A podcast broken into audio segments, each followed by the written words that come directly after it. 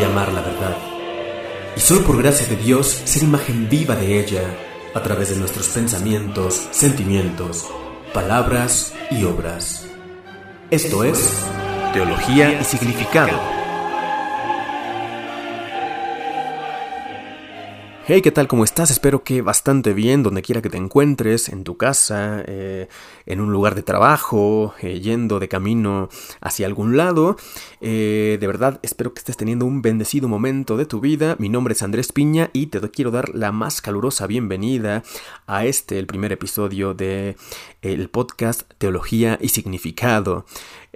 un proyecto que ya tiene bastante tiempo, que lo voy pensando, que lo quiero sacar a la luz, claro, eh, con ayuda de Dios siempre, siempre con, con, todo el apoyo de Dios, el mérito completamente es de, es de Dios y qué alegría poder estar compartiendo este momento contigo, ¿no? Y empecemos eh, por el principio, ¿no? Porque el título de este primer episodio es así, en el principio. por dos cuestiones. La primera es porque en el principio es la, primera frase que aparece en la Sagrada Escritura y, ya es súper profunda, ¿no? Eh, y la segunda razón es porque, pues, si queremos comenzar un proyecto, pues tenemos que empezar eh, por, por, el punto de partida, ¿no? Por el principio. Y el principio, si vamos a hablar de teología, es precisamente definir lo que es teología. Así, en, momento, en un momento muy breve. Eh, teología, el término, proviene de dos palabras eh, griegas, ¿no? La primera se pronuncia theos, aunque se escribe teos, así como la escuchamos en español, que significa Dios en concreto, ¿no? La segunda palabra es logos, que puede traducirse como estudio o tratado, de manera que teología significa entonces tratado o estudio sobre Dios. ¿No? Que, que, sí, así se dice, se dice simple, ¿no? Pero, pero es bastante complejo ese estudio sobre Dios, sobre el principio, sobre el absoluto, sobre el motor que mueve todo lo que vemos, eh, sobre quien le da vida eh, a este maravilloso cosmos. Y bueno, es básicamente lo que estaremos haciendo aquí, pero me gusta mucho también recordar una muy bella definición que da eh, Santa Teresa Benedicta de la Cruz, o como muchos la recordamos, Edith Stein, eh, porque ella dice que la teología es una ciencia dada al hombre, ¿no? Para encontrar también la plenitud. Es decir, que toda buena teología eh, no solamente se dedica a reflexionar sobre Dios, sin más. Digo, porque al cabo Dios es, alguien tan, tan grande, tan, tan absoluto, ¿no? Que, va a ser difícil terminarlo de conocer en esta, en esta vida, ¿no? Tan, que es, que solamente un instante.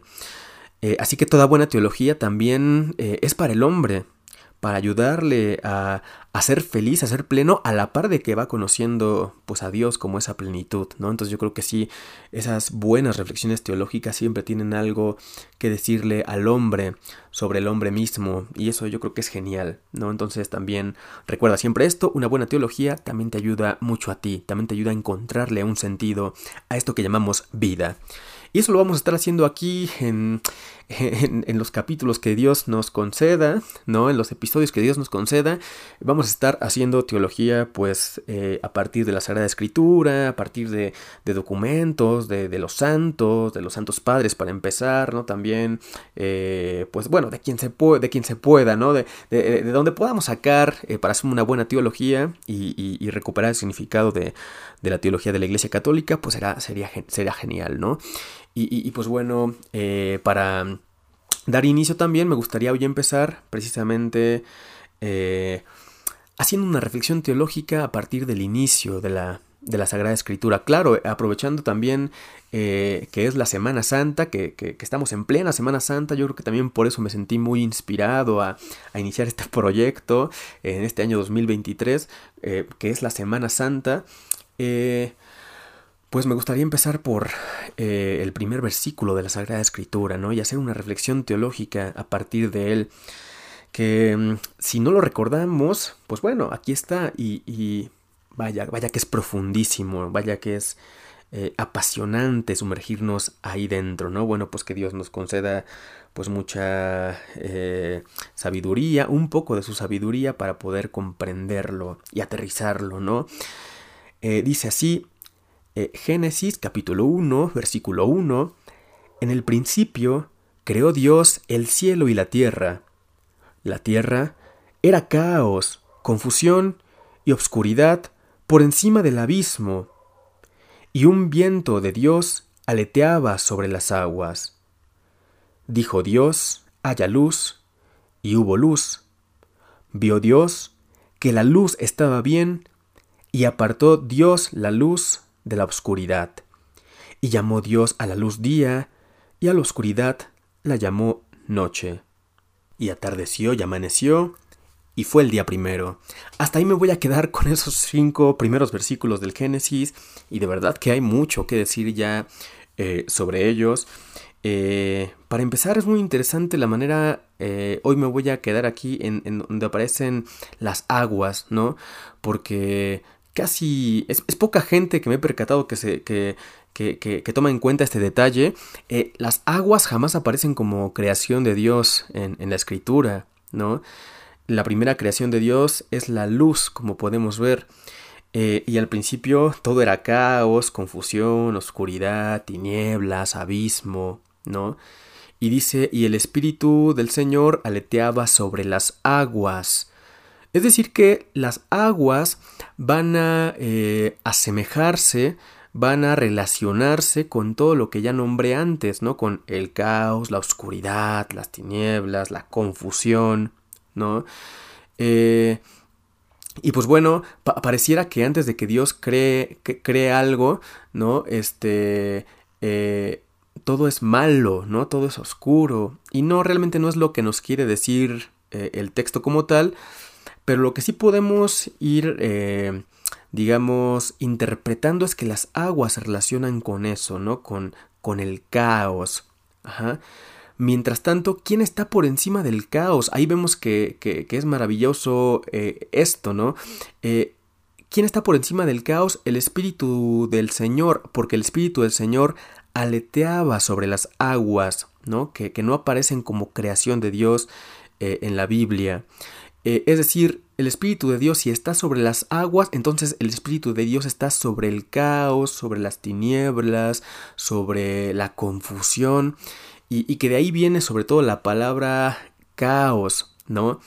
Eh, la palabra caos es una palabra como tal griega que significa, eh, bueno, la gente la ha traducido como desorden, ¿no?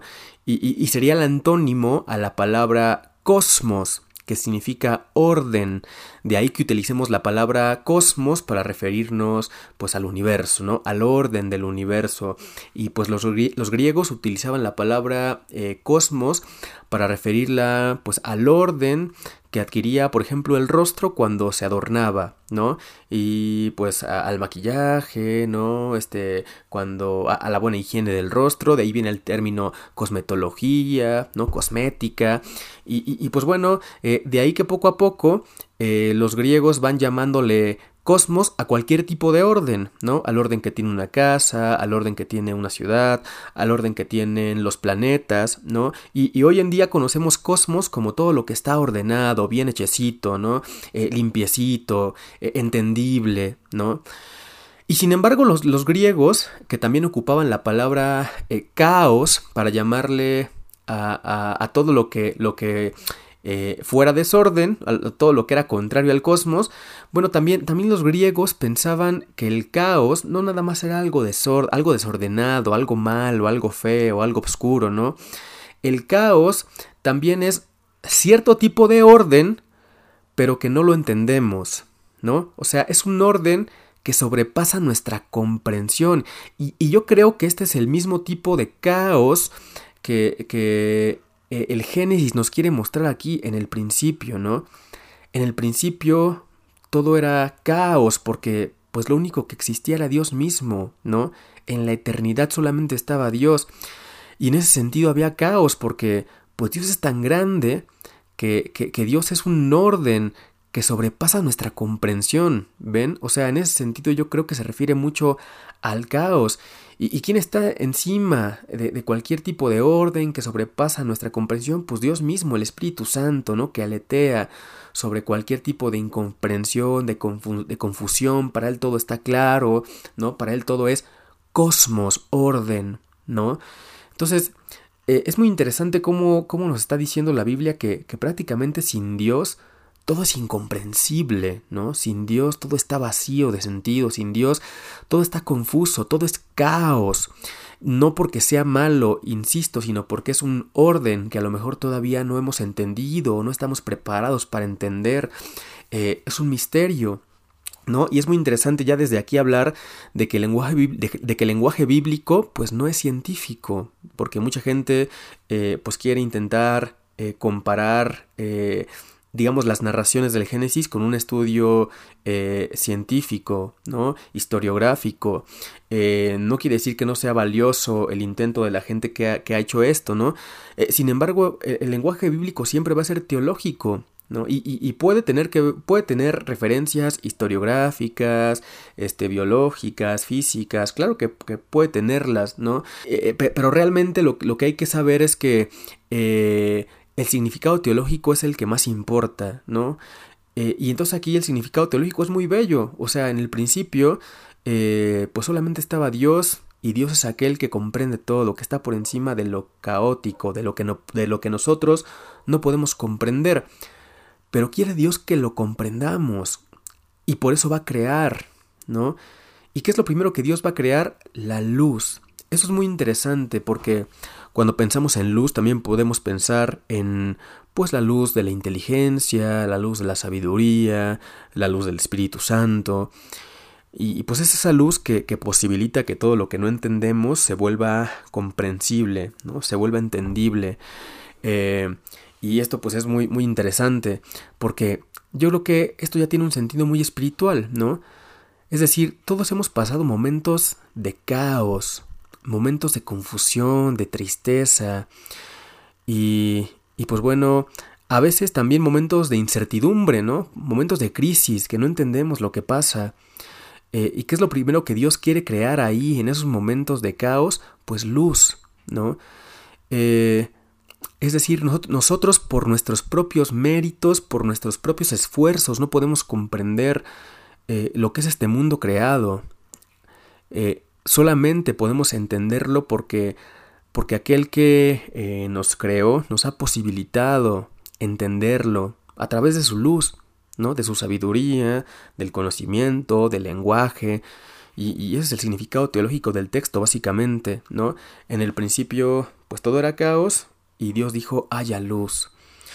Eh, pues yo creo que todos hemos tenido esos momentos en los que Dios ha sido en nuestra luz y dice, y vio Dios que la luz estaba bien. Y entonces sí, así todo empieza a ser eh, cosmos, ¿no? Ya todo empieza a ser ordenado. Eh, es muy interesante porque, eh, pues Dios espera que nuestra vida sea eso, sea orden, sea cosmos, sea luz. Pero lo más, lo más bello es que yo creo que, que, que Dios nos invita a que no nos, a que no cerremos nuestra mente, ¿no? Es decir, siempre podemos seguir viendo momentos de caos, pero, pero me refiero a que eh, hay que recordar que el caos no es solamente lo que es desordenado, feo, malo, no. También es todo aquello que es incomprensible. Muchas veces me gusta explicarlo con este ejemplo. Cuando, eh, cuando conocemos a un niño, ¿no? por ejemplo, de dos años, eh, digamos, claro que hay niños muy, muy inteligentes, ¿no? Pero, pero regularmente a un niño de dos años tú le puedes preguntar cuánto es 3 más 5, ¿no? Y el niño de dos años pues a lo mejor ni siquiera va a saber a qué te refieres, ¿no? Con eso de qué es 3 más 5. Eh, y entonces eh, eso es caos para ese niño, ¿no? Decirle que 3 más 5 es igual a 8, pues a lo mejor al principio va a ser caos, va a ser algo incomprensible. Para nosotros está muy claro, está muy claro a la mente, a la inteligencia, ¿no? Para nosotros decir que 3 más 5 es 8, pues ya es cosmos, ya es luz, ya recibimos la luz de la comprensión, ¿no? Para entender ese misterio. Sin embargo, para un niño, pues decir que 3 más 5 es 8, si tiene 2 años, pues va a ser algo incomprensible. Conforme vaya creciendo y si alguien le comunica, ¿no? Cómo funcionan las matemáticas, ¿no? Las, las operaciones básicas de la aritmética, entonces sí va a entender que 3 más 5 es igual a 8. Y va a decir, ah, qué padre, esto que no entendía antes, pues ya se vuelve completamente comprensible. Y, no, es porque, no es porque 3 más 5 sea algo malo, sea algo confuso, sino simplemente algo que está ahí y que todavía no estoy preparado para comprender, ¿no? A cierta edad. Pues hermanos, lo mismo pasa con los misterios de la fe, ¿no? Muchos misterios de la fe en el principio son caos, son eh, confusión, son obscuridad, pero llega ese momento en el que Dios nos proporciona la luz para entender, ¿no? Ya sea a nivel espiritual, ¿no? Ya sea a través de nuestros padres, a través de nuestros maestros. Pues cuando conocemos los, los, misterios del mundo, ¿no? Y, y, cuando adquirimos nuevos conocimientos, pues todo eso que antes era caos, eh, se convierte en algo, eh, en algo ordenado, se convierte en luz, ¿no? Eh, y lo podemos ver de manera más clara. Entonces, Fíjense cómo a través de esta reflexión eh, se hace vida, se hacen vida esos primeros eh, cinco versículos del Génesis, ¿no? Es lo que me parece muy valioso. Eh, yo siempre he dicho que todo texto de la escritura, pues no... Lo, lo, importante es que se haga vivo, que se vuelva vida. Si un texto de la escritura no aprendemos a vivirlo, pues muchas veces nada más se queda ahí en literatura, ¿no? Eh, y no, yo creo que lo importante de la teología es que lo que nos encontremos en los textos vaya haciéndose vida. Es muy interesante porque eh, muchas veces veo por ahí eh, muchas personas en redes, pues en, la vida cotidiana, ¿no? Que, que, a veces pareciera que ya conocen todos los misterios de la fe, que, que, cualquier cosa que alguien intente explicarles, enseñarles, compartirles, pues se, muestran muy cerrados, ¿no? Así como de, no, pues es que ya, ya está todo dicho, ¿no? Este, y, yo lo sé todo. Eh, y yo creo que, que, pues no, o sea, eh, Dios es tan grande y tan infinito que siempre, eh, siempre están ahí esas fronteras entre lo que es Él y las maneras en las, en, las que nosotros lo entendemos o intentamos entenderlo, ¿no? Entonces, pues es muy bello. Eh, y entonces, volviendo al significado de, del texto, eh, recordar las aguas, ¿no? Que, que, eh, porque no eran una creación de Dios, las aguas en la Biblia, ¿no? Las aguas se, se asemejan a todo eh, a todo ese caos, ¿no? A todo ese universo que a veces no lo comprendemos, a todos esos misterios de fe que a veces no los comprendemos. Eh, pero algo muy interesante aquí también es que si nos damos cuenta, y vuelvo a repetirlo, el Espíritu de Dios aleteaba sobre las aguas, es decir, el Espíritu de Dios estaba por, estaba por encima de todo ese caos, Él es la luz que nos ayuda a entender ese caos, a volverlo cosmos, a volverlo orden. Eh, y qué bello, el Nuevo Testamento eso nos lo quiere explicar de una manera maravillosa en aquella escena en la que Jesús camina sobre las aguas, ¿no? Qué bello haber sido ese Pedro que, tuvo la oportunidad de, eh, de caminar eh, con Jesús sobre las aguas, porque realmente vivió este misterio del principio, ¿no? Es decir, si las aguas eh, son caos, pues Pedro también estaba viviendo el caos, ¿no? Aparte de que la Biblia nos habla de una eh, verdadera catástrofe, una tremenda tormenta, ¿no? Eh, las aguas agitadas y, Pedro ahí luchando por mantenerse en pie, eh, se encuentra a Jesús que, le dice ven, ¿no? y entonces es el, es, el, perfecto símbolo de nosotros frente al, frente al caos, ¿no? Pueden ser los momentos difíciles, las crisis, las dificultades, los momentos de incomprensión, ¿no? los conocimientos que nos cuesta trabajo adquirir. Y pues bueno, ¿qué tanto hacemos el esfuerzo por, por dar ese salto de fe? por eh, pedirle a Dios que nos ayude a comprenderlo, eh, por hacer el esfuerzo también de eh, buscar ese conocimiento eh, que no tenemos, ¿no? Dejarnos tocar por Dios para adquirir ese conocimiento, porque hay que recordar que todo conocimiento, cristianamente hablando, pues no viene si no es por gracia de Dios, ¿no?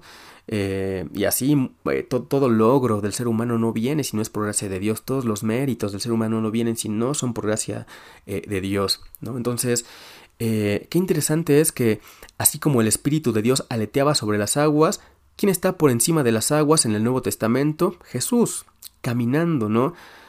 Es la manera en la que pues los evangelios nos dicen pues ese mismo que estaba, esa misma presencia divina que estaba encima de las aguas en el Génesis, pues esa misma presencia divina que estamos anunciando, ¿no? Es esa misma presencia divina que es Jesús y que nos ayuda a caminar sobre las aguas si tenemos fe en Él, ¿no? Que nos ayuda a estar por encima del caos. Entonces, pues eso es algo valioso que yo quería compartirte el día de hoy. Eh, si es que llegaste hasta este punto, eh, ve qué bello es el sentido teológico que hay detrás de, pues, de estos versos. Y pues bueno, había que empezar por el principio. Y este es el principio, ¿no? Saber que Dios es eh, bastante, es, es, enorme su misterio y pues nos faltará una, nos faltará mucha vida para entenderlo aquí en la tierra, ¿no? Seguramente en la plenitud eh, de su presencia, ahí terminaremos por contemplarlo y entenderlo. Pero hasta entonces quédate con esto. Muchos momentos en la vida pueden ser oscuros, confusos, eh, y no te cierres a eso, ¿no? Está bien que la vida a veces sea así, que los misterios divinos sean así, eh, que la teología sea así, pero haremos el esfuerzo de pedirle a Dios pues su gracia para poder entender esos misterios en todo lo que vaya a durar este, este podcast, ¿no? Y, y, pues bueno, ese era el pequeño tema que quería compartir eh, en esta ocasión. Y, pues nada, eh, desearles también una gran eh, Semana Santa que, que, que inicia y y pues bueno, yo creo que estaré compartiendo a lo mejor algún, algún episodio, reflexionando sobre la Semana Santa, quizá el sábado, el sábado santo, sería un buen momento para eh, prepararnos para la vigilia pascual y compartir un tema, un tema de Pascua. Y sin embargo, este podcast eh, lo estaremos compartiendo una vez por semana, nada más creo que será los días jueves o viernes, me parece que los jueves, yo creo que los jueves será un buen día para compartirlo, un episodio nuevo cada jueves, pero por esta ocasión y como estamos arrancando, espera un episodio nuevo este próximo sábado, eh, sábado santo, el próximo 8 de eh, abril, ¿no? Ahí para, para reflexionar un, un capítulo nada más sobre, pues sobre la Pascua, ¿no? Eh, tendremos un episodio especial porque arrancamos y, sobre la Pascua. Y, y pues de ahí en fuera estaremos compartiendo un episodio nuevo cada jueves. De corazón, muchísimas gracias por haberme acompañado en este primer episodio de Teología y Significado y espero que tengas una muy grata eh, semana en compañía de todos, de, de toda tu familia, las personas que te estiman, que te quieren y sobre todo en compañía del Señor. Muchas bendiciones y ánimo.